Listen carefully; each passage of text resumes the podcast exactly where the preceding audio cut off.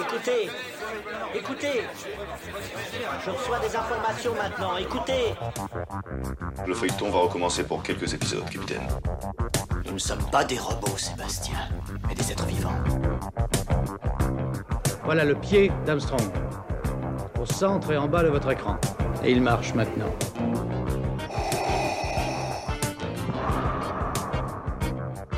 On peut dire aujourd'hui que la science-fiction est bel et bien partout. Tu veux dire qu'on est dans un programme informatique Est-ce vraiment si invraisemblable Si mes calculs sont exacts, attends-toi à voir quelque chose qui décoiffe.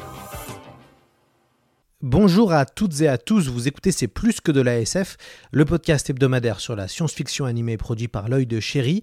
Depuis plusieurs années, on souhaitait faire un épisode sur Warhammer 40 000. On parle de la franchise tentaculaire de science-fiction qui a commencé par des figurines et qui s'exporte depuis en jeux vidéo et en romans, bientôt euh, en série euh, TV sur Amazon Prime.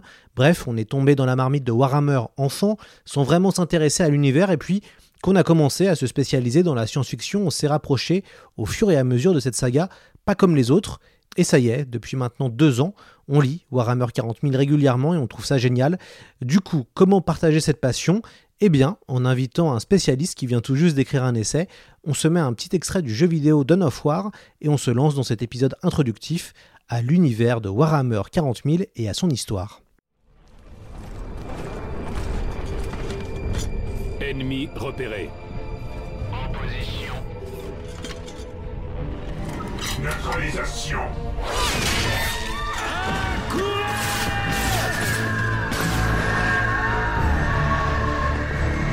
Attaque aérienne, les frères Thibaut Claudel, bonjour à vous. Bonjour, merci pour l'invitation. Vous êtes essayiste et narrative designer. Vous étiez un de nos invités dans notre newsletter pour parler d'Alien Dark Descent. Vous avez rédigé deux ouvrages pour Sœur d'édition. Le premier s'intitule Le mythe Star Wars, où vous revenez sur les épisodes 7, 8, 9, bref, ce que personne n'aime ou presque, mais nous ne ferons pas de débat aujourd'hui. Pas aujourd'hui, non. Et vous venez de publier euh, dans les méandres de Warhammer 40 000 le premier essai euh, sur la mythique franchise de Game Workshop. Alors, on a sauté sur l'occasion pour vous inviter à parler d'une des sagas les plus cryptiques de la science-fiction. C'est clair. Et ça tombe bien parce que votre ouvrage est très intéressant. On a appris pas mal de choses, euh, très complet, beaucoup d'anecdotes. Vous n'entrez pas euh, dans le mauvais côté qui serait de résumer tout le lore. Mhm. Euh, vous, vous rentrez plutôt dans l'analyse historique. Vous revenez un petit peu sur l'évolution de la franchise. Et donc on va commencer dès maintenant. Alors déjà Thibaut Claudel, question. Vous commencez votre essai par évoquer le maître de la science-fiction H.G. Wells, créateur d'un des premiers Wargame. Pourquoi parler de lui euh, dès les premières pages de l'essai? Bah parce que c'est un des pères de la science-fiction et donc euh, par définition l'affiliation se, crée très vite avec euh, Warhammer 40 000 qui est un peu euh, cette espèce de mélange et de pot pourri de, plein d'influences et forcément il ne fait pas exception. Ce qui est assez cool aussi c'est que effectivement c'est euh, un des pères du wargame aussi quelque part puisque avant le wargame euh, avant lui en fait le wargame était plutôt militaire plutôt quelque chose de, sérieux notamment avec le le Kriegspiel des Prussiens. Et lui s'y intéressait et a un petit peu emmené le wargame vers le côté plus récréatif. Et euh, a, écrit deux bouquins, euh, notamment Little, Wars et euh, Floor Games, je crois. Donc on est au début des années 10, je crois que c'est 11 et 13 respectivement, parce que bah, il voulait jouer avec ses petits garçons, même s'il mentionne aussi les petites filles. Et ce qui est assez intéressant, c'est que du coup, on retrouve un petit peu dans les éléments qu'il amène dans ses ouvrages tout ce qui fera plus tard le sel des wargames et Warhammer 40 000 euh, y compris. Donc euh, là, c'est très basique, c'est euh, voilà petites unités d'infanterie, d'artillerie, un décor qui est fait de briques en, bois un petit peu comme des comme des petits caplas. Il y a, l'utilité aussi du, train électrique et il va ajouter comme ça au fur et à mesure en invitant aussi des amis à collaborer, des amis auteurs à collaborer avec lui, de plus en plus d'éléments. Et on remarque en fait dans les ouvrages que vous pouvez trouver d'ailleurs sur internet facilement parce que maintenant c'est dans le dans le domaine public, il me semble qu'il y a même euh, un ton et euh, une façon de raconter ou de les règles et les histoires qui peuvent euh, se créer dans un champ de bataille de wargame qui rappelle vraiment celui de Warhammer 40 000 et dans ce côté à la fois c'est- tragique mais en même temps c'est assez amusant et il y a aussi j'imagine le, côté peut-être un petit peu anglais qu'on va retrouver dans, dans Warhammer 40 000 plus tard donc euh, c'est assez marrant qu'il y ait une- un lien euh, direct entre euh, ce père de la science-fiction, Warhammer 40 000, et du coup ce père aussi de- du wargame et donc forcément le plus populaire du monde étant Warhammer 40 000 euh, je pense qu'à plus d'un titre il a influencé euh, les créateurs de Games Workshop Alors, on va euh, revenir. hein, cet épisode est vraiment une introduction aux gens euh, qui ne connaissent pas forcément Warhammer 40 000. On, Oui. on va s'excuser au niveau des, des fans et des ceux qui sont des hardcore fans de Warhammer 40 000. Peut-être vous apprendrez des choses, mais là, on vous recommande plutôt d'aller lire directement euh, l'ouvrage de Thibaut Claudel. Là, on est vraiment dans une envie de partager euh, une franchise euh, finalement Mhm. qui est pas si grand public que ça, mais on va y revenir. Déjà, vous allez nous présenter cette petite société anglaise nommée Game Workshop qui va lancer Warhammer, inspiré du mythique jeu de rôle Donjons et Dragons. Tout à fait. Bah, du coup, à la base, c'est une entreprise qui est créée en 75 par trois, trois copains. Donc, c'est Ian Livingstone, Steve Jackson et John Peake. Euh, John Peake, il part très vite parce que lui, il est très intéressé par, euh, on va dire, euh, ce qui est au départ le core business de Games Workshop, c'est-à-dire éditer des jeux de plateau en bois pour des jeux classiques type échec, etc.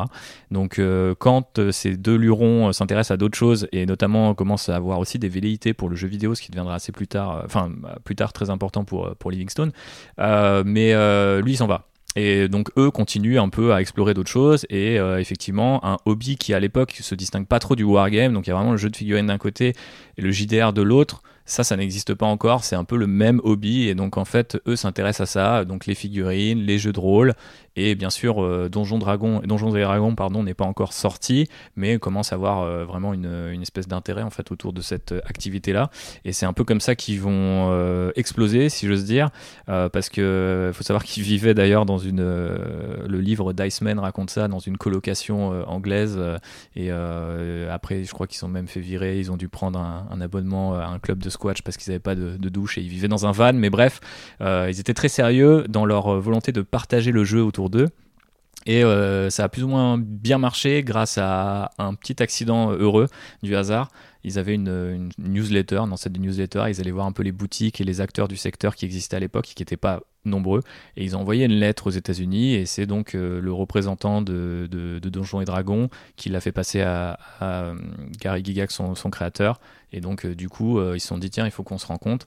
Et euh, les deux entreprises, je crois, à l'époque, étaient du coup ces espèces de start-up des années 70 qui se cachaient dans des vannes ou dans des garages pour les Américains, voulaient faire bonne impression l'un à l'autre, mais au final, bah, le courant est bien passé et Games Workshop a fini par importer Donjons et Dragons bah, pour le Royaume-Uni, ce qui a vraiment bah, les a placés un petit peu voilà, sur, sur le radar.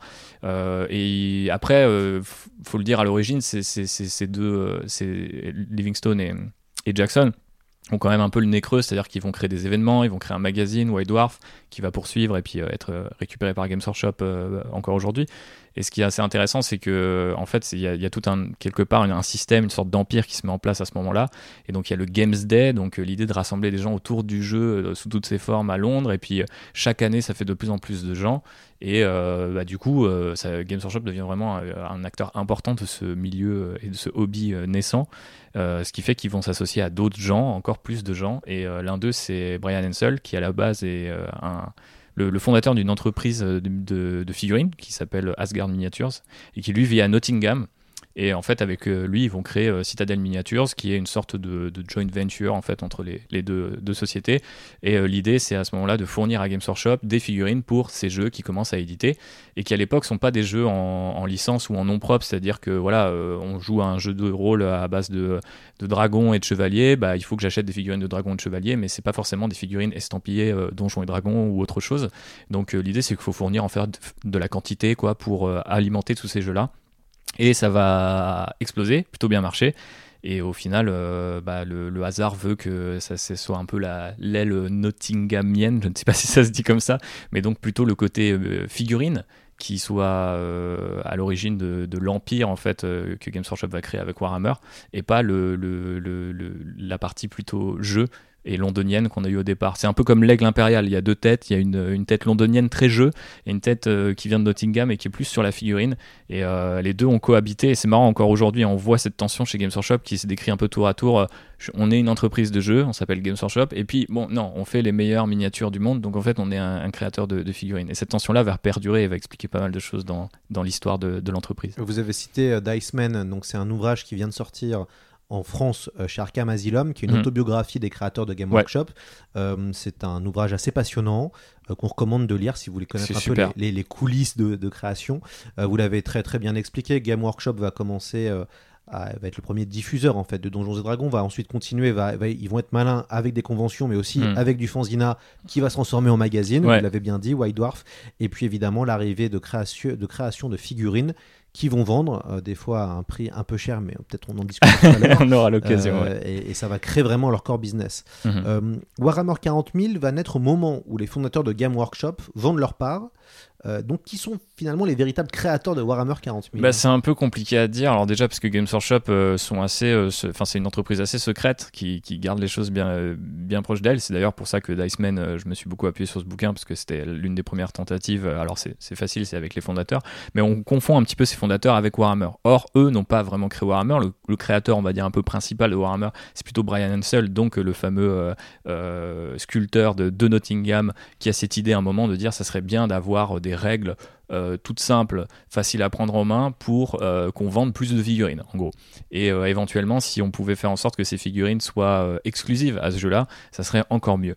Donc c'est un peu avec ce brief-là, à l'origine, euh, qu'il crée Warhammer Fantasy Battle, mais bien sûr il va pas le créer lui-même parce que euh, de l'aveu de Rick Priestley, qui est un des très grands noms aussi de, des, concepteurs de jeux, de game designer de, de Games Workshop, euh, il est très mauvais game designer, c'est-à-dire qu'il a des super idées, mais il n'arrivait pas à, les mettre euh, sur le papier, et donc du coup il va appeler Eric Priestley et son compagnon de toujours.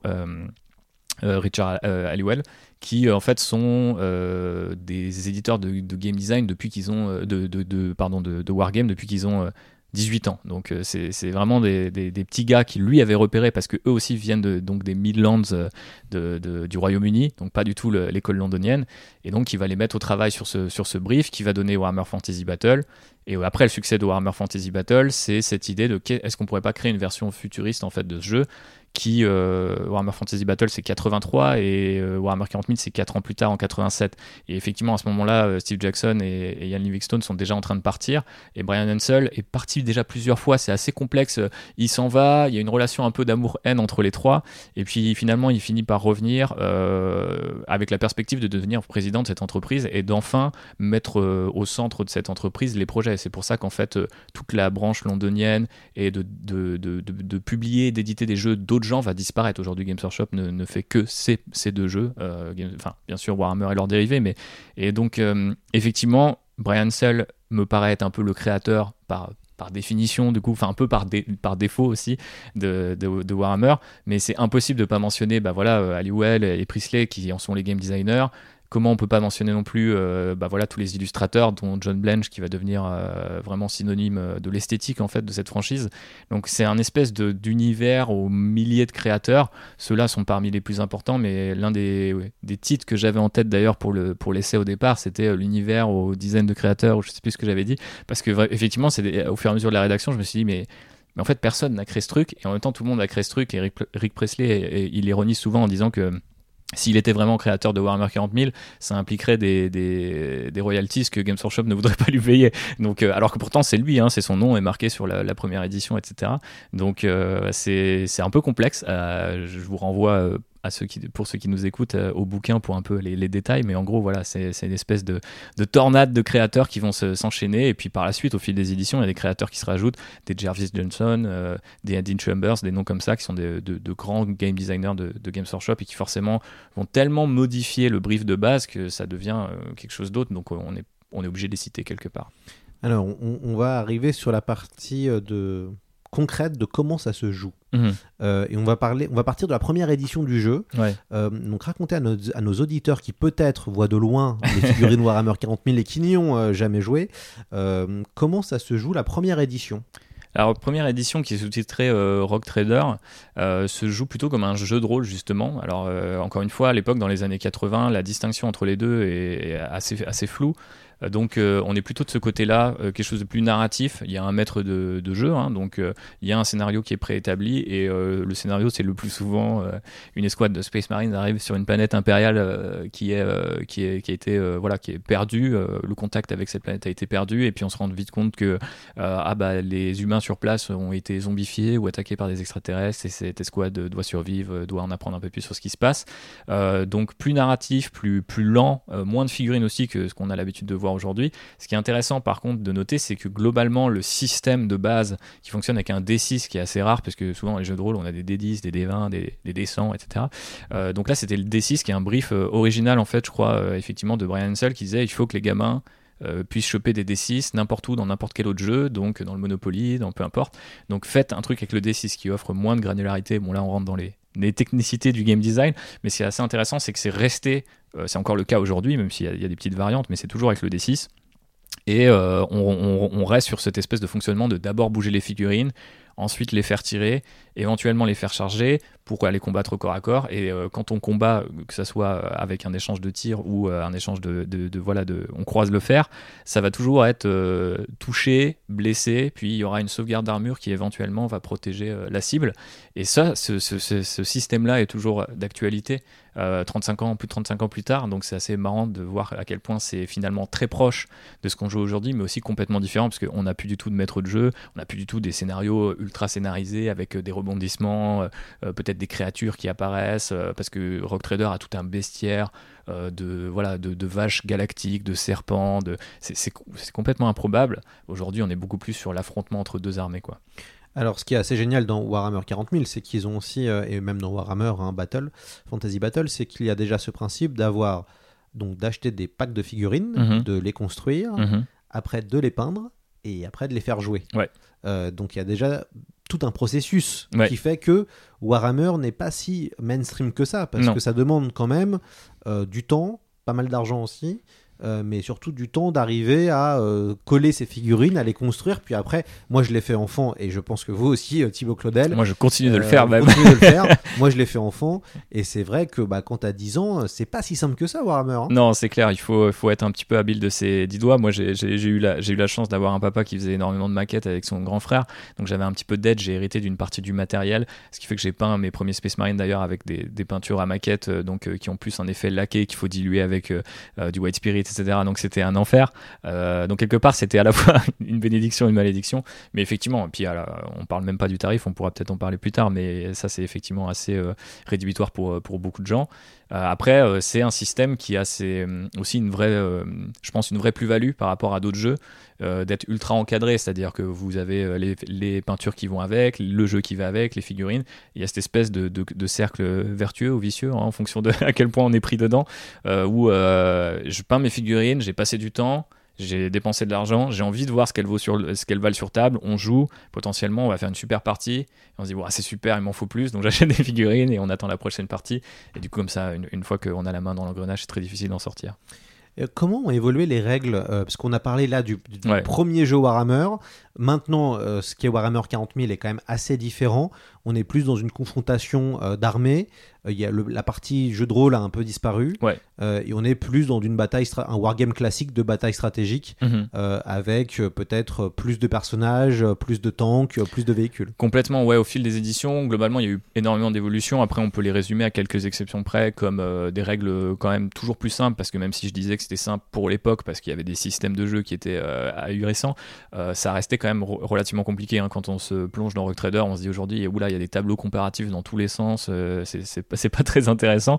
Aujourd'hui, Warhammer 40 000 est beaucoup plus, euh, beaucoup plus simple à prendre en main, et globalement, l'a été de- à peu près à chaque édition plus simple que l'édition précédente euh, avec euh, des petites trouvailles intéressantes pour effectivement jouer plus rapidement et aussi avec plus de figurines. Et ça commence hein, dès la deuxième édition euh, où on passe, euh, on est moins dans le JDR, on est plus sur euh, ce que Rick Presley d'ailleurs euh, déplore un petit peu. Il dit qu'on est passé dans, dans l'ordre de la compétition, un peu euh, voilà, euh, un peu comme quand on joue aux échecs.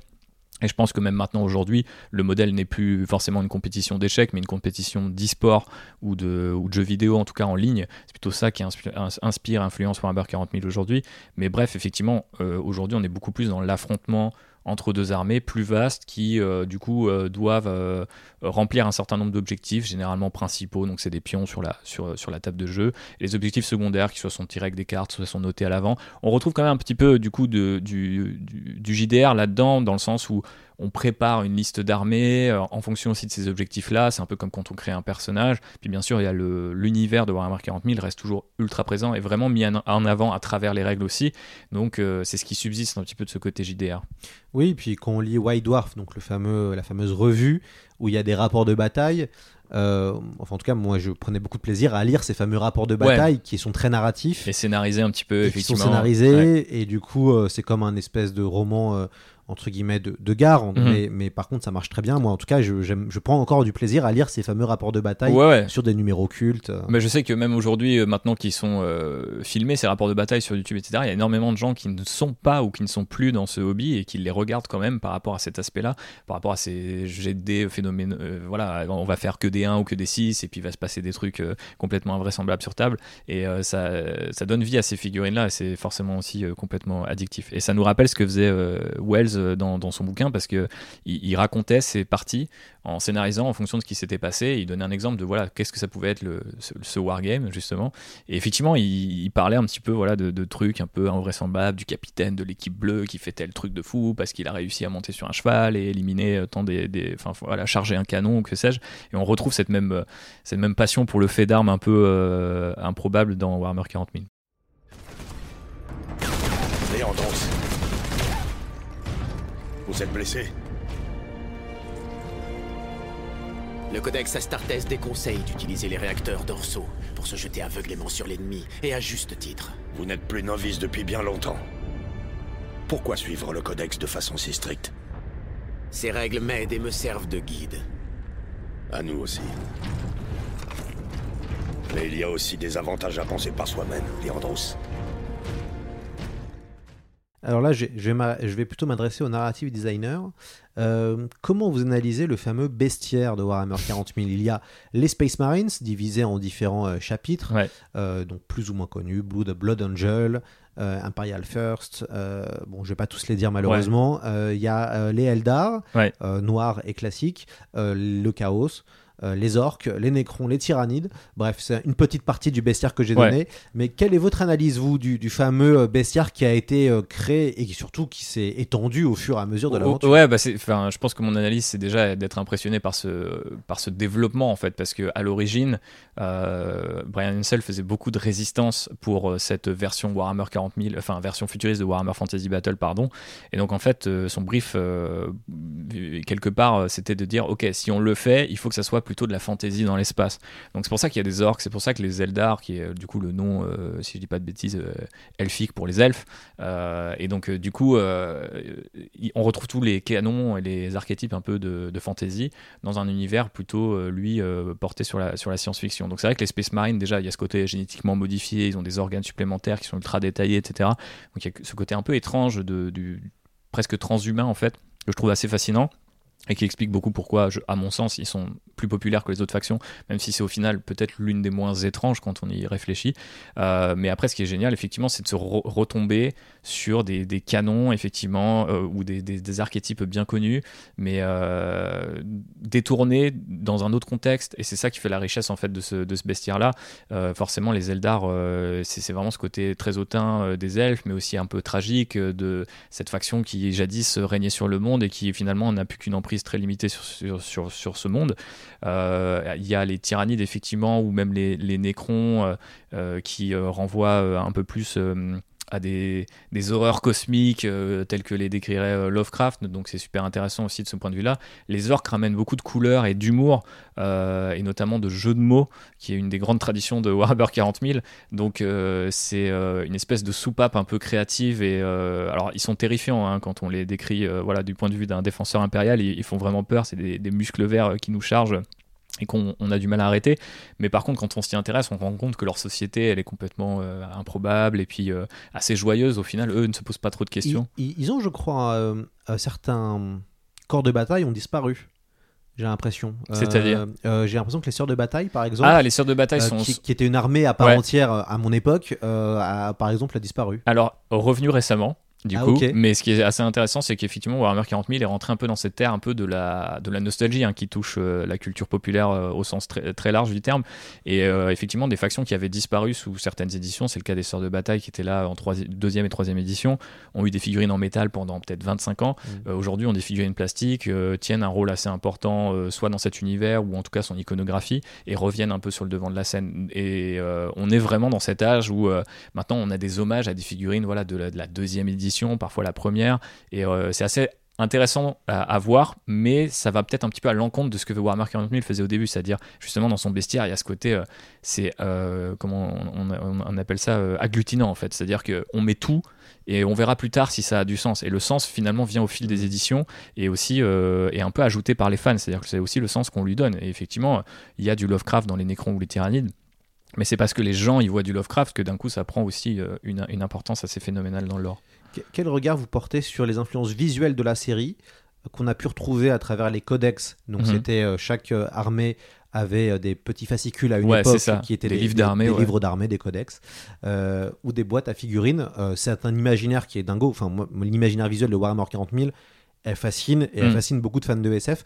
Quelle est votre analyse, vous, euh, sur tout ce qui a été fait d'un point de vue visuel Et qui, qui, pour les auditeurs qui connaissent pas, il y a un côté assez euh, euh, post-apocalyptique, Mm. un côté très effrayant, un côté grandiose. Ouais. On, on se rapproche d'un, de ce que pourrait faire un Olivier Ledroit Ouais, dans les. Chroniques de la Lune Noire, par exemple. ouais, bah tout à fait. Bah, c'est une- bah, un très bon, très bon exemple.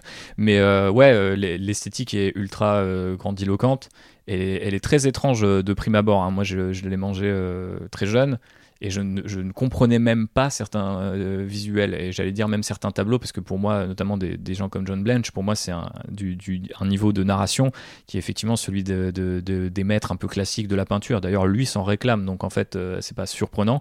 Après, il y a d'autres gens comme, euh, je sais pas, euh, Dave Gallagher ou Mark Gibbons. Il y a d'autres illustrateurs qui ont réussi, je pense, à transformer encore une fois ce- cette culture un peu agglutinante de dire on va mettre de l'iconogra- l'iconographie religieuse, on va mettre euh, euh, de l'iconographie euh, fasciste, on va mettre des tableaux historiques, on va mélanger du Dune, peut-être du Star Wars, du 2000 AD, du métal hurlant on va euh, mettre tout ça dans un mixeur et on va espérer que ça, donne un tout cohérent. Et ce qui est assez intéressant, c'est que bah, les pionniers, un peu les premiers illustrateurs, arrivent vraiment à en faire quelque chose de de- d'unique. ce qui me rappelle un petit peu euh, ce que pouvait faire euh, bah, euh, Giger, par exemple, euh, qui, je crois, on, le sait, est un, est un fan de, Lovecraft et qui a fait un Necronomicon, mais qui ressemble pas nécessairement aux, aux interprétations qu'on a l'habitude de voir de Lovecraft. Et c'est un peu la même chose avec Warhammer 40 000, c'est-à-dire qu'il y avait toutes ces influences, mais une fois digérées par les premiers illustrateurs, elles ont donné quelque chose d'unique et d'assez invraisemblable, surtout pour de la science-fiction.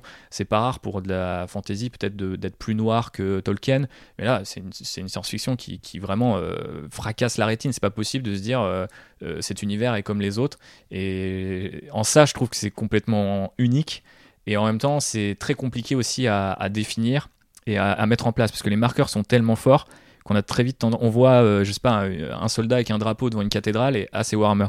Et à la fois oui, et en même temps à la fois non. C'est beaucoup plus d'éléments euh, et c'est dans la surcharge d'éléments quelque part que ça se que ça se révèle.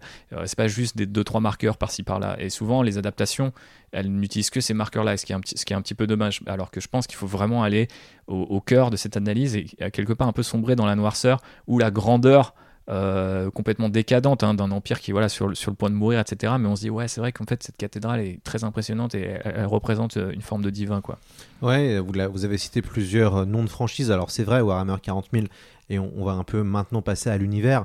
On a une espèce de synthèse de Mm. beaucoup, beaucoup de choses de la science-fiction. Il y a du Dune, il y a du Fondation, il y a du Star Wars, il y a du Alien, il y a du Terminator. Euh, on pourrait même aussi dire qu'il y a une forme de cyberpunk euh, à l'intérieur. Euh, on a vraiment un espèce de, euh, ouais, de, de mélange de toutes les grandes franchises euh, ou tous les grands noms de SF qui, on va dire, s'incarnent dans un univers médiéval, puisqu'il y a quand même une dimension assez médiévale avec un empereur de l'humanité, avec des, des gens qui se battent avec des haches et des, Mhm. et des, et des épées quand même. Ouais, bien sûr. Euh, ah, et aussi des, évidemment des bolters et puis des, Mhm. des armes. Euh, on a voilà, on a une espèce de mélange de beaucoup de choses euh, qui fait aussi énormément le charme de, de Warhammer 40 000. Comment vous évolue, comment vous analysez l'évolution de cet univers qui maintenant est constitué de centaines de romans, Ouais. alors qu'au début c'était pas vraiment ça? Bah, c'est vrai que c'est intéressant, c'est qu'à l'origine, c'est plutôt une narration très fragmentée. Aujourd'hui, par exemple, dans le jeu vidéo, dont je parle pour mon domaine, mais on parle beaucoup de narration environnementale, donc tout ce qui n'est pas dit peut-être par le texte, mais par le décor, par d'autres choses. Et Warhammer 40 000, euh, en, ce sens, a continué de se développer comme un JDR, c'est-à-dire comme les livres de JDR, où vous avez des encarts sur tel personnage, sur telle ville, sur euh, tel type de, euh, de, faction ou tel véhicule. Et c'est vrai que souvent, quand on avait ces livres d'armée, ce fameux codex dont on parlait tout à l'heure, eh ben, euh, on n'avait que des fragments en fait. Il fallait cumuler un peu ces fragments entre eux, parfois contradictoires, même volontairement contradictoires. Hein, ça a été dit par euh, plusieurs créateurs de, de, chez Games Workshop. Ils voulaient pas donner une espèce de voilà de linéarité ou de canon euh, dont on parle beaucoup aujourd'hui, notamment avec les franchises Star Wars et Marvel. Mais euh, c'est pas c'est pas du tout euh, de cela dont se réclame Warhammer 40 000. En tout cas, à l'époque. Ah oui, à l'époque. Aujourd'hui, et notamment via le développement des romans, on est sur quelque chose, forcément, le roman étant un média plus linéaire, bah, c'est, ça, quelque part, ça a un petit peu dilué peut-être l'esprit, et en même temps, ça a amené des détails et des choses qui n'existaient pas avant. Et un bon exemple de ça, c'est un auteur qui est relativement connu, puisqu'il a aussi fait des comics, c'est Dan Amnett. Et typiquement, Dan Amnett, dans ses romans, il dit parfois souvent qu'il a écrit des romans, donc euh, euh, Les Fantômes de Gaunt, donc qui est de la SF militaire euh, pur jus, mais euh, dans lequel il a dû commencer à se dire mais attends, mais comment en fait l'armée impériale communique? Comment on appelle une radio dans ce monde? Comment on appelle euh, une caméra de surveillance des choses, etc. Et donc en fait, on se rend compte que les romans, certes, ont, quelque part placé une sorte de, de cadenas sur cet univers. On dit voilà, euh, il y a une façon quand même de l'interpréter et de l'écrire, mais en même temps, ils ont ramené énormément de détails. Donc c'est un petit peu paradoxal, à l'image de Warhammer 40 000 par ailleurs. Et euh, moi, je trouve ça assez fascinant. Après, ce qui est intéressant, c'est de, dire aussi, c'est que Black Library, qui est du coup la maison d'édition de Games Workshop, elle est née dans les années 90, d'abord pour éditer du comics et des artbooks, mais pas des romans. C'est venu que plus tard. Et d'ailleurs, les premiers romans euh, n'allaient pas sur certains territoires. Par exemple, les premiers romans ne mettaient jamais en scène les Space Marines d'un point de vue euh, interne. C'est-à-dire qu'on ne connaissait pas le, raisonnement, la façon de parler d'un Space Marine. Et donc, quelque part, ça iconisait encore plus certains éléments. Voilà, c'est censé être euh, les anges de l'empereur Dieu qui arrivent du ciel pour sauver les hommes, etc. C'est des transhumains de 3 mètres de haut avec deux cœurs, trois poumons. On peut pas comprendre ce qui se passe dans leur tête. Et ça, ça a été euh, quelque part complètement invalidé par la suite, euh, et notamment une série qui s'appelle euh, Les Résidus Russes, qui est sans doute la fiction la plus populaire de Warhammer 40 000 et qui est limite maintenant aujourd'hui un univers dans l'univers à part entière. Et c'est une évolution qu'on peut encore une fois juger regrettable, mais vu que c'est fait par les mêmes gens, y compris Dan Amnett, bah Dan Amnett disait toujours par exemple qu'à chaque fois qu'il attaque un nouveau roman, s'il répond à une question, euh, il faut qu'il en pose trois autres. Et c'est vrai que euh, quand on prend les résidus russes, on ne cesse de faire ça. C'est-à-dire qu'à chaque euh, révélation, finalement, il y a un autre problème que ça crée. Et je pense que vu que c'est quand même des gens qui ont vécu cette première édition euh, et qui étaient là, qui étaient vivants, qui l'ont expérimenté, ils sont encore fidèles à un certain nombre de principes d'origine. Je sais pas combien de temps ça va durer parce qu'on le voit sur des franchises euh, plus anciennes, légèrement plus anciennes comme Star Wars qui a 10 ans d'avance. Mais en fait, maintenant, on est sur des générations de fans qui n'ont pas connu la trilogie originale, qui n'ont pas l'âge pour l'avoir connue dans les salles et euh, n'ont pas, euh, du coup, peut-être la même appréciation de cette franchise. Alors après, ça donne des choses plus ou moins intéressantes, mais il y a un certain nombre de, tenants, d'aboutissants qui, du coup, sont, sont plus forcément euh, dans la tête des créateurs. Et ça, ça peut à mon sens, défaire ou, ou, faire un univers. Quoi. Donc, voilà, euh... alors vous avez évoqué les résidus russes. Euh, donc, chers auditeurs, nous on est fans. Euh, on essaye de tout lire. Thibaut peut, peut, en témoigner parce qu'il a vu le document PDF. Oui, j'ai vu. Impressionnant. Je me, je me note euh, et je stabilote tout ce que je lis. Donc, j'ai pratiquement tout acheté en numérique. C'est grâce à Warhammer 40 000 que je lis en numérique, puisque oui. ma, ma, compagne n'a pas souhaité que j'achète les 100 volumes plus et ou on moins la comprend. de Warhammer 40 000. Donc, du coup, c'est là où j'ai dû faire un choix qui était de commencer à lire en numérique. Donc, oui quasiment tout acheté en numérique.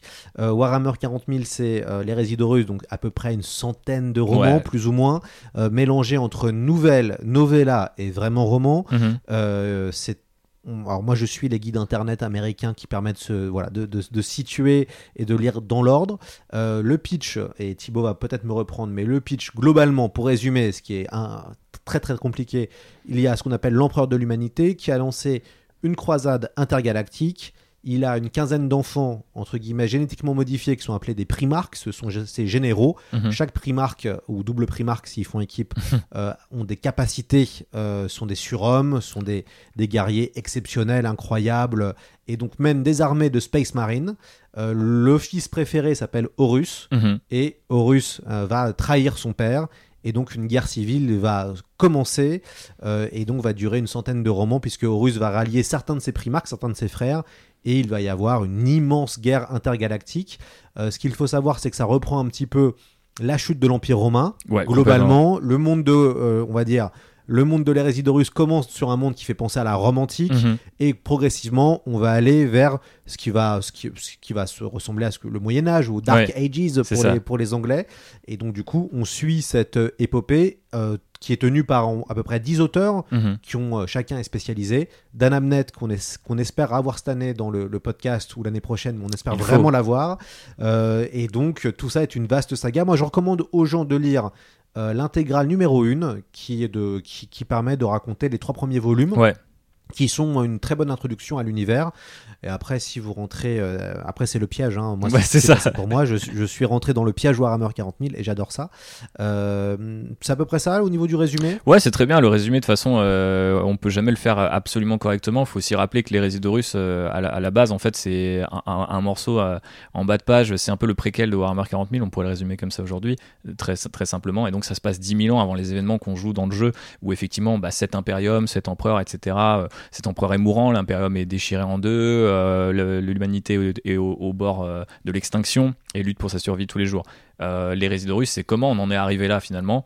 Et vu qu'on est toujours dans des proportions proprement invraisemblables avec Warhammer 40 000, c'est forcément 10 000, ça peut pas être 100 ans ou 10 ans plus tôt, c'est vraiment 10 000 ans plus tôt, avec bah, des espèces de dieux et de demi-dieux qui, qui, font, qui font cette guerre. Et c'est assez marrant de noter qu'à la base, c'est un, double accident en fait. hein. Euh, les Résidorus euh, n'intéressaient pas beaucoup de monde euh, à l'origine.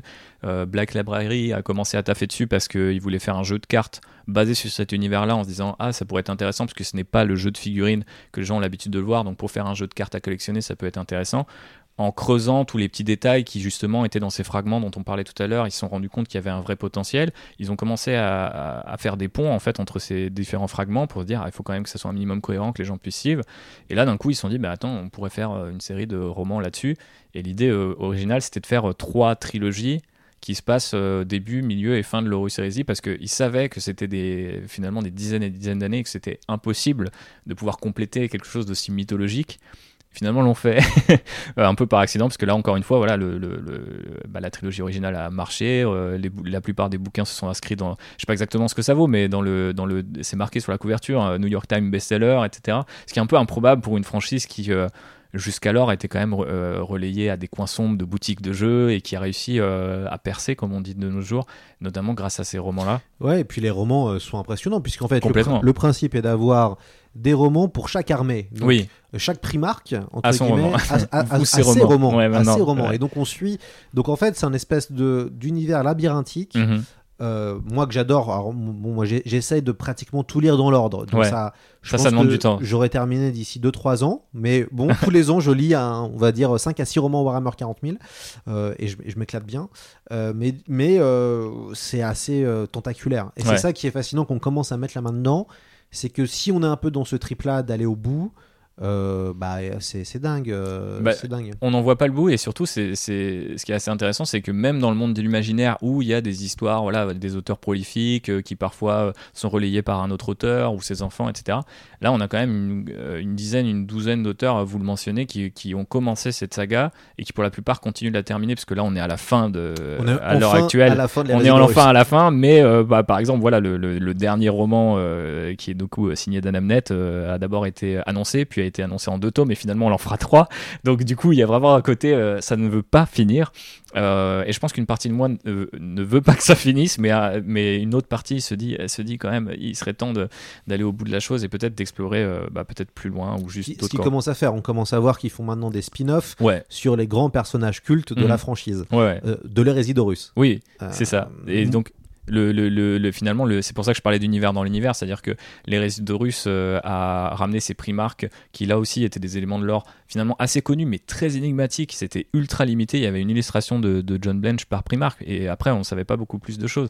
Euh, on a connu leur nom, leur prénom, leur vie d'avant, avant qu'ils soient recueillis par leur père, etc. Euh, quelle société ils ont pu fonder ou détruire. Maintenant on connaît leur légion sous, tous les angles. Enfin c'est euh, impressionnant le niveau de détail qu'on a ajouté au fur et à mesure des, bouquins. Et puis il y a même un jeu maintenant, Horus Heresy, un wargame à part entière qui se joue euh, à cette époque et euh, où on retrouve les figurines issu des romans. Donc en fait, euh, c'est une espèce de success story complètement incroyable qui fait qu'à la base, Games, Games Workshop en fait, a- les a laissés faire en pensant que ça n'intéresserait pas les gens et aujourd'hui euh, doit continuer à éditer ce qui est à peu près le troisième jeu derrière euh, Warhammer Age of Sigmar et Warhammer 40 000. Maintenant, c'est Horus Heresy qui est mis en avant. Ah bah on espère le d'ailleurs une adaptation d'Horus Heresy puisque c'est du Game of Thrones. hein. Ça veut dire Complètement. que euh, on ne s'ennuie jamais. Il y a, il y a des milliers de personnages et, et c'est vrai qu'il y a pas mal de rebondissements, même si on connaît la fin quand on a commencé à jouer à Warhammer 40 C'est 000, ça. puisque finalement l'hérésie d'Horus se passe 10 000 ans avant Mhm. et quand on débute Warhammer 40 000, on a un espèce de lore médiéval. Ouais. euh, où on sait plus ou moins la, la fin. Je suis Gabriel Angelos. Je suis le capitaine des Blue Dravens. Mon chapitre est maintenant en ruine. Tout le secteur est en guerre. Ces mondes assiégés. La corruption du chaos se répand. Elle nous consume tous. C'est ici même qu'aura lieu notre dernier combat. Ici auront lieu les représailles. On va passer à la question qui, fâche. Aïe. Euh, on entend souvent qu'idéologiquement, Warhammer 40 000, euh, ainsi que certains fans, seraient nauséabonds. Euh, globalement, il y, a y toute une iconographie un peu... alors, vous l'avez dit tout à l'heure, Oui. c'est relié, euh, le- mais il y a un imaginaire fasciste, Mhm. fascisant, Ouais, entre guillemets. Ça ne veut pas dire que les gens le sont, évidemment. Mais il y a un, un imaginaire fascisant. Quand on lit euh, les romans, euh, la, la- la croisade de l'empereur de l'humanité, c'est en gros, globalement, euh, si vous nous, si, si vous vous ralliez pas, on vous extermine. Mhm. Si vous êtes des aliens, on vous extermine. Euh, et donc, il y a- il y, a souvent un espèce de... euh, voilà, on, on dit souvent que c'est une franchise de droite ou d'extrême droite. Oui. Moi, alors, moi j'adore lire les Warhammer 40 000, donc ça, ça me surprend. Mais vous, comment vous analysez ce, ce truc-là? Bah, c'est ultra complexe, mais c'est, euh, je pense, l'une des évolutions les plus fascinantes. Enfin, en tout cas, pour moi, euh, de mon point de vue, de écrire un bouquin, voilà, sur euh, Warhammer 40 000, c'est que ça replace un petit peu Warhammer 40 000 sur le radar des gens. Après, ce qui est étrange, c'est que ce soit cet élément-là qui soit si visible de nos jours. Après, on vit aussi une autre époque, c'est-à-dire que Warhammer 40 000 est bien évidemment satirique, dans la même veine que, euh, je sais pas, un Judge Dredd peut l'être. D'ailleurs, c'est fait par des gens qui viennent à peu près bah, déjà du même pays, de la même culture, euh, et plutôt même contre-culture punk des années 80, etc. Donc il n'y a aucune euh, espèce de doute sur le fait que les créateurs de Warhammer 40 000, euh, d'ailleurs c'est dit, répété dans des interviews, etc., ont extrapolé ce que pouvait être euh, le, notre monde, parce que ça se passe dans notre monde, mais 38 000 ans plus tard, euh, à l'époque où eux vivaient jeunes trentenaires sous Thatcher et où on leur disait no future, de toute façon on va, on va dans le mur. Et dans cet humour un peu anglais de faire quelque chose du pire, ils se sont dit euh, ah bah oui euh, qu'est-ce que ça pourrait donner? Et au final euh, on se retrouve avec un monde qui a complètement abandonné toute notion de progrès que ça soit social ou technologique d'ailleurs qui extermine tout ce qui est différent de l'humain. Alors, euh, on se demande encore si par exemple le racisme existe, parce que bah, techniquement, euh, voilà, entre humains, on s'aime bien. Finalement, c'est les extraterrestres qui ont remplacé ce truc-là. C'est bien évidemment une métaphore. Je pense qu'il faut pas chercher très très loin. Après, voilà, euh, il y a toujours eu des accointances, même sans parler de Warhammer 40 000, entre le, milieu du wargame et l'extrême droite. C'est pas nouveau. J'ai l'impression que pendant des années, la communauté Warhammer 40 000 euh, et ce hobby de manière générale s'en est accommodé et l'a autogéré. De la même manière que l'aspect satirique de Warhammer 40 000, euh, dès qu'il a commencé à avoir cette culture, par exemple, du, du, du mème, de ces images de, drôles euh, qu'on voit sur Internet, et euh, avec Warhammer 40 000, je sais que sur à l'époque euh, 9gag et 4chan, etc., on voyait des images de Warhammer 40 000 qui étaient utilisées en mème, alors que les gens ne connaissaient, ne connaissaient pas cet univers, au-delà de justement ces, ces marqueurs, et notamment ces marqueurs fascisants dont je parlais tout à l'heure. Donc je pense que ça s'est transformé, notamment via la culture, je pense, un, du même, et ensuite euh, parce que le sens se perd au fur et à mesure et on parle de voilà de, de, comment dire d'éducation aux médias aussi quoi. C'est vraiment ça. Et c'est à dire qu'effectivement euh, bah, au fur et à mesure des gens se sont réclamés de Warhammer 40 000 Euh, je ne vais pas lui faire plus de pub parce que je le cite déjà dans le bouquin mais il y a un, y a un, un- suprémaciste blanc euh, assez actif de l'alt-right américaine qui a dit que Warhammer 40 000 lui, lui avait ouvert les yeux et lui a dit voilà c'est comme ça qu'il faut faire et s'organiser pour que l'humanité survive et euh, donc pour lui, voilà, il n'y a pas d'alternative possible à euh, un empire fasciste euh, galactique qui extermine tout le monde et qui, par ailleurs, brise. Le... C'est pas, pas comme si on vivait bien en tant qu'humain dans cet empire. hein. Par ailleurs, ça pourrait être une espèce d'utopie un peu déguisée. On extermine les, les extraterrestres, mais c'est pour la bonne cause. Non, on vit tous à peu près dans des conditions déplorables. Donc la, vanne leur échappe complètement. Euh, Qu'est-ce qu'on peut faire de ça? Ça, c'est un peu un, problème, j'ai envie de dire, euh, moderne, que les créateurs, que ce soit Priestley et les autres dans les années 80, n'avaient pas. Je pense que la, satire en 2023, c'est un peu plus compliqué que dans les années 80. Et je sais pas trop ce qu'on peut y faire. Moi, personnellement, je sais que par exemple, Games Workshop a fini par prendre position. Euh, alors, c'était dans un contexte un peu particulier. Il y avait eu un joueur dans un tournoi qui s'était inscrit avec un pseudo qui faisait référence à Hitler et qui était habillé avec euh, des symboles nazis. Euh, C'était en Espagne. Et donc, du coup, euh, il n'a pas été disqualifié de ce tournoi. Donc, il a joué, les gens l'ont reporté. Ce tournoi était associé à Games Workshop. Donc, Games Workshop a dû réagir. Et on était aussi dans euh, la vague euh, de contestation suite à l'assassinat de George Floyd, etc. Donc, il fallait prendre position. Et ils ont rappelé que, voilà, oui, l'Empire, l'impérium était fasciste. Il est basé sur la haine. C'est le cas. Ça changera pas. C'est voilà, dans l'univers. Par contre, nous, nos produits et nous, notre communauté, ne l'est pas. Donc, vous sous-entendu, vous n'avez pas votre place si vous, vous défendez ces valeurs-là. Et à la fois, c'est, je pense qu'il fallait prendre position, mais d'un autre côté, on arrive à un niveau. Il y a eu des, articles qui ont été faits, notamment là-dessus, et notamment en France, qui étaient assez, euh, assez peu éclairés, où en fait on disait Ah, ça y est, ils ont enfin pris position pour dire que euh, cet univers était fasciste. En fait, ils l'ont jamais nié. C'est juste qu'avant, ils n'avaient pas besoin de le rappeler, qu'aujourd'hui, on, on vit une époque où il faut être un peu plus, je pense, euh, premier degré, je sais pas, je sais pas, trop comment le dire autrement. Et, et quelque part, je trouve ça assez regrettable. Et en même temps, bah voilà, quand il y a des gens factuellement qui sont impliqués dans des mouvements politiques d'extrême droite qui se réclament de Warhammer 40 000, il faut leur opposer quelque chose. On peut pas juste dire oh, on va les laisser parler.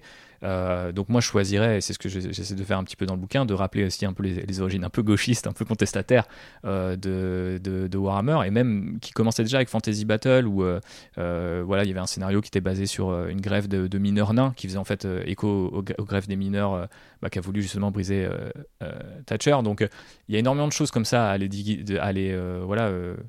grignoter dans cet univers. Donc je pense qu'il faut rappeler à ça. Il y a pas mal de gens qui le font, pas mal de gens qui euh, aussi euh, expliquent ce que Warhammer euh, 40 000 peut avoir de progressiste, parce que notamment dans ce truc un peu dystopique, bah, effectivement, c'est un peu comme quand on voit dans Starship Troopers euh, de Verhoeven que les, les hommes et les femmes prennent leur douche ensemble. Il y a un, il y a un côté un peu... euh, bah oui, pourquoi en fait finalement on pourrait pas faire ça euh, Oui, le, le parallèle avec Starship Trooper est très juste sur le, le lore de Warhammer euh, 40 000 avec cette espèce de, de second degré euh, permanent. Après, ce qui est intéressant dans l'hérésie d'Horus, donc qui est devenu le, le canon, quoi, Ouais. finalement la grande saga, euh, c'est qu'on voit que progressivement euh, l'Empire se transforme en théocratie religieuse. Ouais. Euh, et ça, on le voit au fur et à mesure que l'hérésie euh, prend. Et c'est assez fascinant de voir euh, finalement cet empire qui n'est pas un, un empire euh, pacifique. Euh, dès le début, on le sait. Euh, Il y a d'ailleurs une rencontre intéressante avec les Eldar et entre les humains dès le deuxième roman ou troisième roman, où en fait, on se rend bien compte que l'empire est déjà quelque chose proche d'une dystopie. Et au fur et à mesure de nos- de- de- de- des romans, se- va se transformer en une théocratie religieuse Ouais, impitoyable.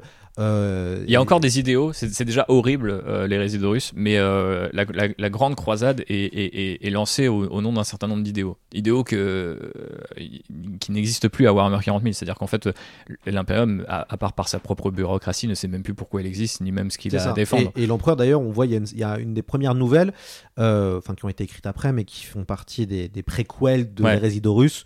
On voit euh, l'empereur arriver dans une ancienne église Mhm. euh, qui brûle, en fait, et du coup, toutes les religions euh, sont interdites. Euh, toute l'histoire est interdite. Enfin, il y a tout quand même un jeu comme Ouais. ça hyper intéressant. Euh, donc, on- est vraiment dans un univers euh, terrible et, et qui donne pas du tout envie d'y vivre. Non. D'ailleurs, question quel regard portez-vous sur les jeux vidéo qui ont été nombreux et Ouais. qui ont été là dès le début, dès la PlayStation et, ou l'ordinateur? Même avant, ouais. Et, et qui ont ouvert l'univers à un nouveau public? Bah, c'est un peu comme euh, avec les romans. Euh, je pense qu'à la fois, euh, ça répond à. Enfin, ça met en scène des choses qu'on avait toujours voulu voir. Mais d'un- ils partent perdants, en fait. En tout cas pour ma génération, et pourtant, je, voilà, j'ai que 31 ans, mais j'ai connu Warhammer 40 000 à l'époque où il n'y en avait pas tant. Ils existaient, ces jeux vidéo, mais ils étaient assez rares et ils étaient assez limités techniquement parlant. La, première grosse claque, ça peut être par exemple un Dawn of War, qui est un jeu de stratégie qui, est, a assez bien marché et qui a eu droit à trois opus et qui était un très gros jeu.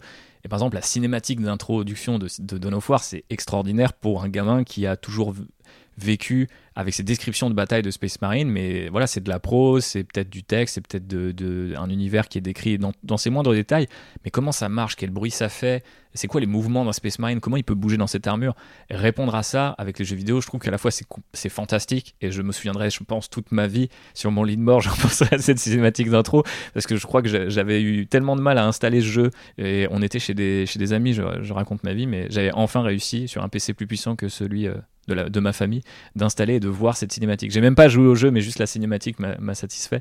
Et c'est vrai que euh, sur le moment, euh, c'est à la fois euh, complètement grisant et quelque part décevant. Parce que c'est impossible que des gens qui ont cultivé des années de passion pour cet univers qui n'existe qu'à travers des figurines en plastique ou du papier imprimé, d'être tout à fait exhaustif et de tomber juste en fait. Donc le bruit d'un bolter, voilà, par exemple, moi, quand je vois des jeux vidéo où les bolters, c'est n'importe quelle mitraillette qui tire avec une grosse cadence, ça me chagrine. euh, parce que j'avais lu pendant des années que c'était, je sais pas quoi, des projectiles explosifs, ils avaient besoin d'en tirer qu'un seul. Et quelque part, les Space Marines sont dans l'économie, ils arrivent, la moindre de leurs armes tue euh, en un seul coup.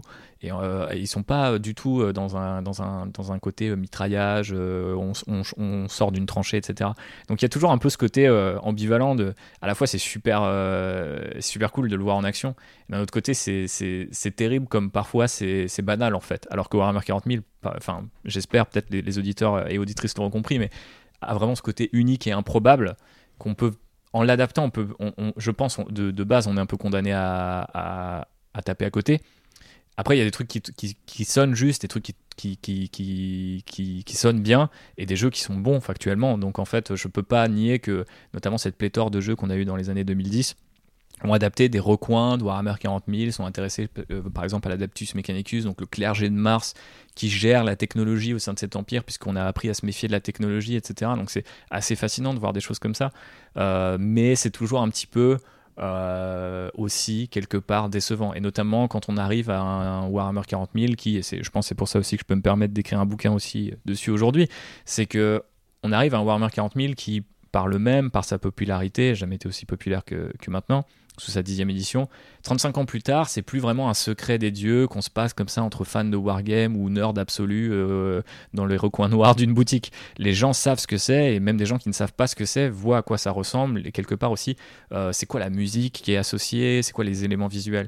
Et donc en fait, quand je vois par exemple un Space Marine 2 que j'ai- hâte euh, de tester, manette en main, je me dis à la fois c'est génial de voir ce gigantisme, ces, Space Marines, cette garde impériale en action, mais d'un autre côté, je me dis en fait il est déjà presque trop tard. Pour moi, je me dis. euh, je, veux voir maintenant des, recoins encore plus sombres en fait. Je veux m'enfoncer encore plus loin. Et effectivement, euh, on aurait envie tout de suite d'avoir une adaptation de l'hérésie d'Horus et pas une adaptation de, Warhammer 40 000 tel qu'on connaît et qui maintenant commence à être un peu euh, banal. C'est-à-dire qu'il y a des lieux communs. Les studios se partagent aussi des assets. euh, ils se basent aussi sur les sonorités qu'ont créé les autres. Donc euh, il n'y a pas forcément cette espèce d'effervescence qu'on a eu dans les notamment au début des années 2000 où il commençait à avoir de gros jeux Warhammer 40 000 et on se disait ah c'est à ça que ressemble l'Empire.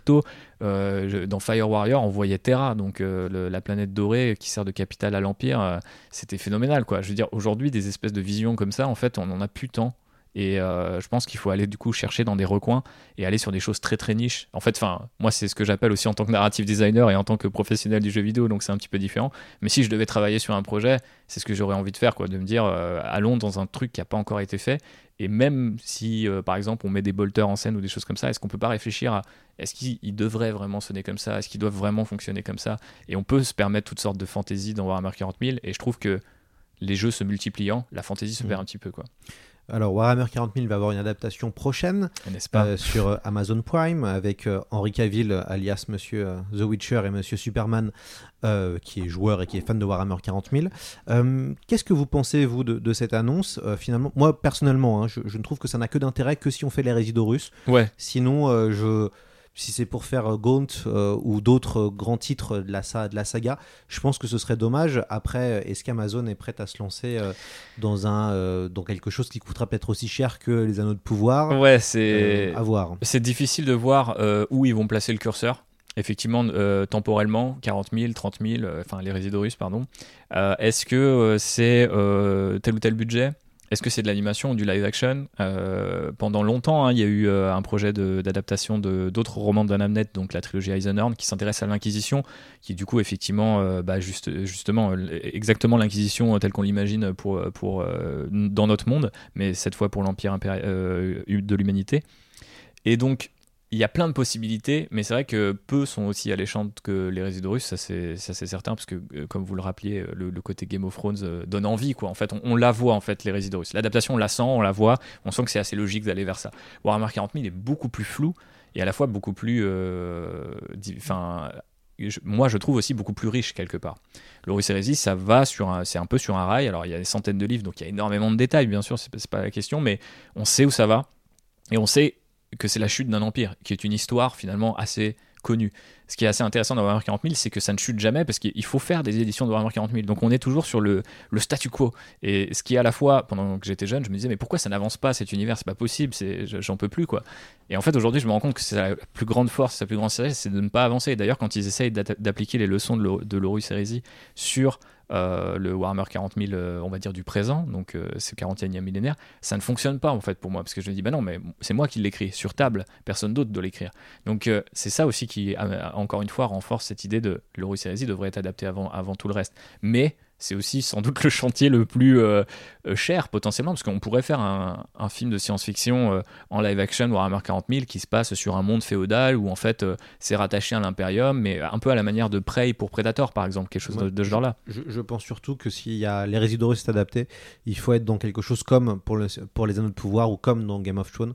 Ça veut dire partir sur 5 à 8 saisons. Ouais. Ça veut dire mettre beaucoup Et des d'argent. budgets, et des budgets très pharaoniques. forts. et puis il faudra voir aussi si le public, le grand public, euh, adhère au Mhm. délire. Parce que quand même, on a, on a quand même les gens qui connaissent pas Warhammer et qui nous écoutent là se disent waouh, quand même, ça a l'air d'être assez spécial. Ouais. Euh, moi, je pense que cette franchise a sa place au cinéma ou à la télé et j'ai vraiment hâte de voir ça. Mais on faudra, ce sera intéressant de voir comment réagit le grand public aussi. Bah, c'est limite, euh, j'aurais pu faire un bouquin spécifiquement là-dessus parce que ça me fascine d'i- d'imaginer et, et notamment parce qu'on sait que Games Workshop a énormément de mal, j'essaye de le raconter un petit peu dans le bouquin, à gérer le succès. Quand ils ont fait le jeu de, euh, justement, par les Seigneur des Anneaux, ils ont fait un, un wargame basé sur le Seigneur des Anneaux, enfin les films de Jackson, et ça a failli couler l'entreprise à cause du succès de, de ces figurines. Donc il y a un truc assez bizarre, c'est-à-dire que là, ils ont fait des comics chez Marvel, il y a des jeux vidéo avec des budgets de plus en plus importants, il y a ce projet très très très lointain parce que pour l'instant c'est vraiment un accord de principe entre Games Workshop, Amazon et Henry Cavill et une, et une boîte de production donc c'est très flou mais donc on sait que ça arrive mais déjà un je sais pas si effectivement le public est prêt. Et deux je sais même pas si les parties prenantes sont prêtes elles-mêmes à assumer parce que imaginons que ça marche le nombre de gens que ça renvoie dans les boutiques Games Workshop on peut imaginer que c'est un deuxième Seigneur des Anneaux euh, euh, en pire parce que moi je pense que ce qui est intéressant avec Seigneur des Anneaux c'est que c'est fini en fait. Donc euh, les gens se basaient sur les films et donc du coup rejouent un peu les scènes des films Là, en fait, c'est-à-dire que l'Eurus Heresy n'est que finalement le, début. Donc, on peut s'attendre à une déferlante. euh, C'est tout ce que je leur souhaite, hein, par ailleurs. hein, mais euh, c'est vrai que ça, va demander euh, des moyens et aussi, au-delà de l'argent, une, euh, une, ouais, une rigueur assez phénoménale hein, d'un point de vue narratif. Pouvoir adapter ça, le faire comprendre, la satire dont on parlait tout à l'heure, etc. C'est beaucoup, beaucoup d'enjeux.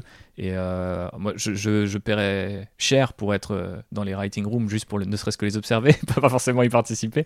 Mais ouais, je pense qu'il y a beaucoup, beaucoup de taf à abattre avant qu'on on- avant qu'on arrive là.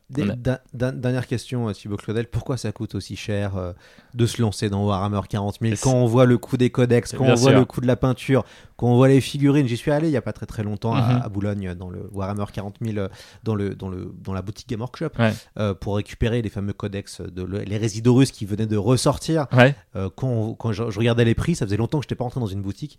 Comment vous expliquez que ça coûte aussi cher finalement? Bah, il y a la réponse parodique pourrait être euh, Games Workshop aime beaucoup l'argent d'une certaine manière c'est- vrai. Euh, ils dépendent d'un fonds d'investissement maintenant hein, c'est plus du tout une entreprise euh, de passionnés telle qu'elle a pu euh, l'être par le passé. Donc forcément bah, il y, a, a des objectifs de, rentabilité. Après c'est une entreprise qui aussi contrairement à beaucoup d'autres et dans beaucoup de, de hobbies même si les, les prix peuvent augmenter chaque année augmente ses prix systématiquement sur des produits différents. Donc en fait il y a une espèce de rotation permanente de de toute façon on sait que ça va augmenter. Donc on achète encore plus dans, l'espoir finalement d'économiser un peu d'argent sur l'année prochaine, etc. Donc euh, quelque part on renforce aussi un petit peu ce, phénomène. Et ce qui est euh, assez terrible avec ça, c'est que par exemple l'année dernière, il me semble, ils ont dit euh, oui mais là c'est l'inflation. Et du coup, beaucoup de gens leur ont dit, mais les années précédentes, alors c'était quoi? Parce que si c'est cette année seulement l'inflation, vous augmentez depuis un certain nombre d'années. Et c'est vrai que ça crée une barrière qui, je pense, est assez, Mhm. Assez importante. C'est comme le tennis. Hein. Ah ouais, mais même, je pense que c'est même pire parce qu'on pourrait. Moi, j'ai toujours rétorqué, bah voilà, vous voulez vous me lancez dans le jeu vidéo, euh, vous euh, mettez euh, 500 balles euh, dans une PS5 et puis après, il faut acheter les jeux, il faut acheter une deuxième manette, c'est- assez cher. Mais factuellement, au bout d'un moment, on l'a la console et puis on achète des jeux et puis on peut s'en prêter, etc. Avec Warhammer 40 000, c'est beaucoup plus compliqué. On sait que, comme je disais tout à l'heure, on met le doigt dans un engrenage, on achète d'abord une figurine, puis après des peintures, puis après, ah, en fait, il faut les livres de règles pour acheter. Ah, bon, bah j'achète le livre de règles. Ah, mais il faut aussi le codex de chaque armée. Bah, j'achète le codex. Et en fait, on s'en sort pas. Déjà, je pense que tout ce qui est euh, règles devrait être gratuit parce que c'est un peu compliqué maintenant d'assumer ce, standard-là, d'autant que plein de wargames ont, sont passés vers ce modèle-là, un peu freemium, de les règles sont gratuites. Vous achetez les figurines, tous les scénarios, on vous en donne un certain nombre par mois. Donc je pense qu'ils pourraient faire beaucoup d'efforts. La vérité, c'est que c'est une entreprise qui est assez, euh, enfin qui, qui, a la, qui la célérité d'un diplodocus quoi. C'est euh, elle est très très très lente à, bouger et surtout elle ne bouge que euh, face à l'extinction, un peu comme l'impérium par ailleurs. Donc c'est assez ironique, mais vraiment tous les efforts qu'ils ont fait, notamment à, la huitième édition, pour ramener les gens, faire notamment des, des, des, packs de démarrage où à l'origine était lancé à 50 euros et on avait déjà un début d'armée. C'était inattendu. Euh, Aujourd'hui, euh, de toute façon, un kit euh, de Deep Space Marine, c'est 40 à 50 euros. Donc 50 euros un début d'armée en 2017, si je dis pas de bêtises, même, un petit, peu avant, c'était fou. Je me disais, ça y est, les gens vont revenir. Parce que moi, je voyais les boutiques désertées. Les gens ne s'intéressaient plus à ça, notamment parce que le jeu n'était pas bon, mais par ailleurs, c'était tellement cher. On va pas investir dans un truc pas bon. Là, en ce moment, c'est bon. Donc les gens, je pense, continuent à investir. Mais au premier, peut-être au premier accident, les gens peuvent fuir le navire. Donc je sais pas pourquoi c'est si cher. Honnêtement, j'ai pas, pas vraiment la réponse. Je sais qu'effectivement, euh, le plastique, le made in Britain, etc. Euh, après, c'est aussi parce qu'ils ont du mal à se moderniser. Ça fait des années qu'ils travaillent sur un deuxième entrepôt euh, et une deuxième usine et ils n'y arrivent pas. Ils ont vraiment des problèmes de vouloir être, j'ai j'ai l'impression, parfois, vu de l'extérieur, dans un espèce d'entre-soi qui leur joue des tours et qui se disent bon, les gens continuent de venir et d'acheter et il n'y a pas quelqu'un qui a peut-être une vision stratégique qui pourrait dire l'idée c'est que les gens jouent dans 10 ans encore et d'ailleurs hein, c'est sur leur site euh, je crois euh, institutionnel de dire euh, on fera des figurines qui voilà, on fera les plus belles figurines du monde jusqu'à ce que quelque part le monde s'arrête. Mais il faut que les gens puissent les acheter en fait, sinon ça sert à rien. Ça c'est peut-être ce qu'il faudrait leur rétro- rétorquer. Et du coup pour finir, on peut se rappeler peut-être un peu les mots justement des premiers créateurs, que ce soit Brian Hensel qui voulait que les wargames soient accessibles à des gamins. Euh, donc euh, bien sûr il a créé le système qui quelque part l'a dépassé, parce que maintenant voilà Warhammer c'est inventer un truc de on joue qu'avec les figurines Warhammer. Euh, c'est- son, héritage. Mais Rick Presley expliquait par exemple que lui il avait fait le Seigneur des Anneaux parce qu'il était passionné de Tolkien. C'est lui qui a milité pour créer ce jeu et parce qu'il était persuadé que les gens, enfin, il y, allait avoir une, des nouvelles générations de fans autour de ça et des gens qui viendraient dans les boutiques pour ça, mais qui resteraient pour Warhammer par la suite et qui et, et ils savaient les figurines du Seigneur des Anneaux étaient moins chères, c'était fait avec moins de plastique, toute la stratégie était de l'ordre de l'accessibilité en fait. Les règles aussi étaient plus faciles à trouver, plus faciles à prendre en main et ça c'est un truc qui perdent de vue souvent, dès que ça va bien en fait. C'est-à-dire qu'ils ne pensent à l'accessibilité et la durabilité euh, que quand ça va mal. Euh, ils se disent, ah mince, en fait maintenant il nous faut des visibilités sur 10 ans, sur 15 ans. Et, et quand ça va bien, euh, ils sont finalement assez court-termistes. Oui, puis se pose la question du renouvellement du public. Nous, on jouait à Warhammer 40 000 dans les Ouais. années euh, 2000, euh, Mm. fin des années 90, début des années 2000. Euh, c'est vrai que c'est tellement cher maintenant que ça coupe aussi euh, des jeunes euh, de 10 Bah, ans. complètement. Euh, à l'âge où j'ai commencé Warhammer, 9-10 ans, c'est voilà l'âge où on commençait, je pense, vers le collège. quoi. Mhm. Et, et c'est vrai que c'est dommage parce que s'il faut une nouvelle génération, il faudra peut-être un jour baisser ses prix Ouais. et, et faire pourquoi pas des figurines plus accessibles. Mais comme beaucoup de- d'entreprises, ils tirent un peu les mauvaises leçons de leur propre réussite. Et donc cette accessibilité en huitième édition, c'est beaucoup de trentenaires qui reviennent. Et donc en fait, ils se sont dit, ah bah vu que c'est les gens qui reviennent et qu'il y a de l'achat d'impulsion et qu'ils ont un certain portefeuille, en fait on va réaugmenter les prix au fur et à mesure. C'est ce qui s'est passé, c'est-à-dire qu'à un moment il y a eu un plateau, ils ont jamais baissé leur prix, mais il y a eu un certain nombre de produits d'appel, etc. pour rentrer plus facilement, parce que c'est ça le plus dur. Une fois qu'on est dedans, finalement, si on aime, on compte pas. Je pense que ça c'est assez vrai comme, euh, dicton, mais rentrer dedans c'est le plus difficile. Et quand vous dites à un gamin de 16 ans qui est avec ses parents, bah alors faut mettre euh, 400 balles pour commencer, c'est quand même très compliqué quoi. Donc euh, effectivement, euh, autant aller jouer au foot ou, euh, ou je sais pas ce qu'on peut faire d'autre, mais euh, on a du mal à effectivement à considérer ça. Après, moi j'ai de la chance, c'est que et ça, ça marche encore sur plein de parents. hein. Si vous êtes parents et que vous nous écoutez, c'est que les, les parents n'aiment pas les écrans, donc euh, par définition, ils sont toujours plus contents de. Moi, ils étaient très contents de me voir peindre des figurines. Des fois, ils m'en achetaient même quand je commençais à m'intéresser un peu trop aux jeux vidéo. Ils me disaient non, non, euh, attends, on va, on va te chercher une boîte au Games Workshop. Et puis voilà, c'est comme ça que j'ai. j'ai pu Oui, faire puis on peut faire aussi avec les parents. Moi, j'ai des, j'ai des souvenirs. un de- souvenir général. euh, J'ai des souvenirs de peindre des figurines avec ma maman qui Mhm. peignait très très bien les figurines. Et moi, j'étais frustré parce que je trouvais que c'était pas assez bien. Donc, j'essayais de motiver ma mère à, à me peindre mes figurines. Mais Mm. c'est vrai qu'il y a quelque chose aussi de la transmission dans, dans De Warhammer. social et de- où- ouais, ouais, où complètement. c'est vrai qu'en effet, euh, et c'est le côté sympa qui est de monter ses figurines, euh, découvrir la cyanolite, euh, se coller les doigts, mhm. euh, galérer en se disant bon à passer euh, 45 minutes une heure pour faire juste une figurine Ouais. et encore sans la peindre juste euh, faire en sorte d'avoir un, un personnage un peu sympa un peu Mm. cool Euh, bon tout ça c'est génial hein, mais, mais c'est vrai que ça, ça demande du temps et malheureusement un peu trop d'argent Oui. Ce sera le, le- le mot de la fin alors merci beaucoup euh, Thibaut Claudel d'être venu Merci dans. C'est plus que de la SF. On recommande évidemment votre essai, très intéressant, dans les méandres de Warhammer 40 000. Euh, le sous-titre, c'est Sculpter la guerre. C'est chez Sœur d'édition. Ça coûte 29 euros.